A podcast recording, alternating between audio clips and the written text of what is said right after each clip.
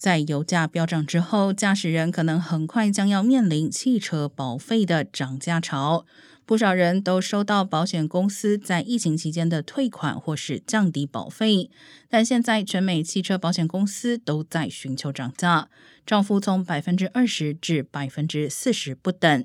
以加州来说，驾驶人的开车里程数已经回到疫情前，而疫情以来的超速问题造成大量伤亡车祸。光是过去十二个月，加州此类车祸增加近百分之二十。其他包括修车费用上涨、二手车和新车价格高企等，都促使保险公司急于涨价。